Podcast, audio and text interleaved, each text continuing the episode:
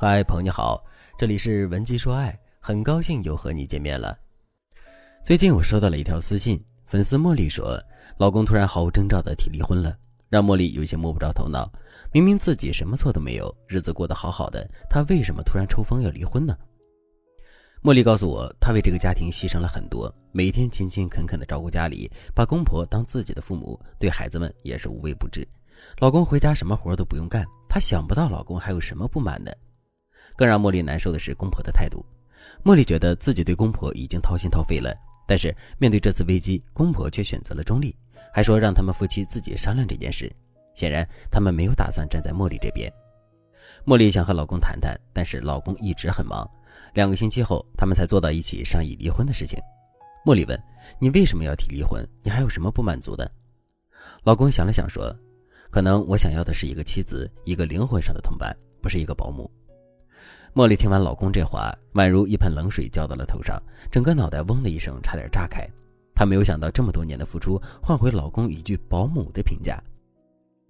茉莉觉得这八年的婚姻被老公轻飘飘的一句话就给否定了，难道自己的人生就是一个笑话吗？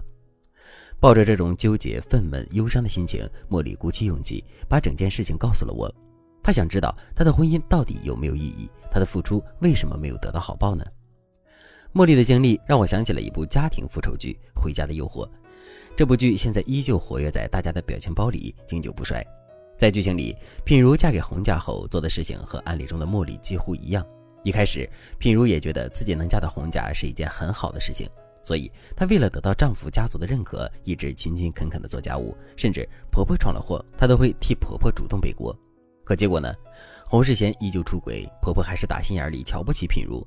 而且在剧情里，我们能看到洪世贤不是不知道品如有多贤惠，他甚至也觉得第三者有问题，但是他还是背叛了品如。所以，女人企图用无底线的付出让男人心疼自己的辛苦，从而更爱自己，是根本不可能的。有时候，男人不是不知道你的辛苦，而是你的付出不对对方的胃口，所以对方也不会因为你付出了就对你产生爱意。我知道这话说的有点残忍，但事实就是这样的。就像小孩子，他喜欢小狗，想要你给他买一只，结果你一直给他买习题集。你说你是为了他好，小孩子可能无法从道义上反驳你，但是他也绝对不会因为这些习题集而感到幸福。如果正在听节目的你也为另一半付出了很多，但是对方给你的反馈很差，或者对方还是不拿你当回事儿，那你可以添加微信文姬零幺幺，文姬的全拼零幺幺，让我来帮你扳回局面。我刚才一直提到一个词“无底线付出”，这个词什么意思呢？到底什么样的行为才是无底线付出呢？无底线付出其实指的是你付出犯了两个错误。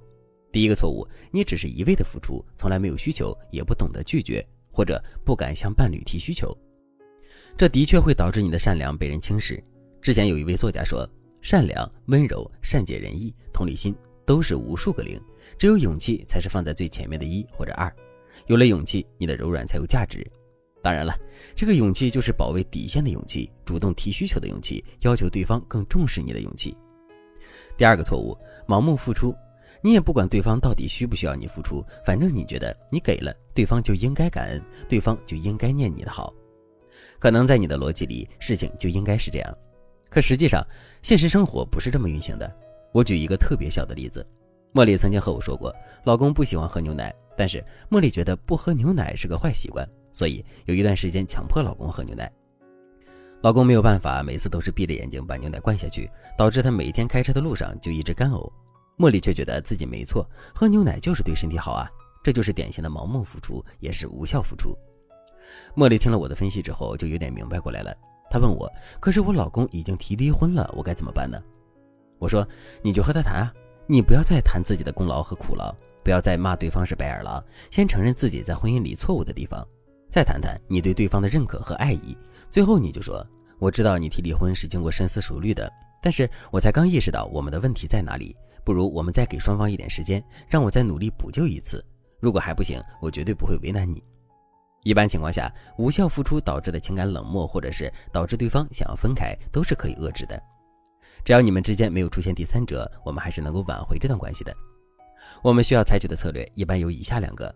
第一个，学会给予对方情绪价值。其实，人们对伴侣的基本要求里，情绪价值的需求依旧是首位的。古代之所以更重视女人的贤惠，是因为生产力水平太低了，要满足家庭运转的基本需求，妻子就要付出极其繁重的劳动。现在的婚姻里，物质成了基础，精神上的和谐成了必需品。所以，你与其做一个围着老公转的女人，不如做一个让老公心里满足的女人。我再举个例子，《欢乐颂》里，安迪和男友相处的时候，安迪的男友不热衷于参与家务。有一次，他偶尔煲了一次汤，安迪立刻就说：“你真的是第一次煲汤吗？你也太有天赋了吧！”男友受到了鼓舞，觉得自己真的很棒。后来，他不仅热衷于做家务，还总是做得很好。安迪不仅收获了一个完美伴侣，还让男友觉得和安迪在一起，自己心里是满足的。第二个，给予对方真正的陪伴，不要尝试去改变对方的全部。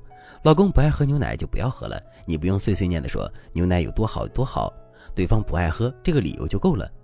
比如，对方心里觉得有人陪他说话很重要，那你就陪着他聊天。到了饭点儿你也不用着急打断话去做饭，大不了你们就叫外卖，要么你们聊完之后你就和他一起做饭，这样两个人还更亲近呢。总之。对方的表达欲、感受、分享欲，一定是你们相爱的源泉。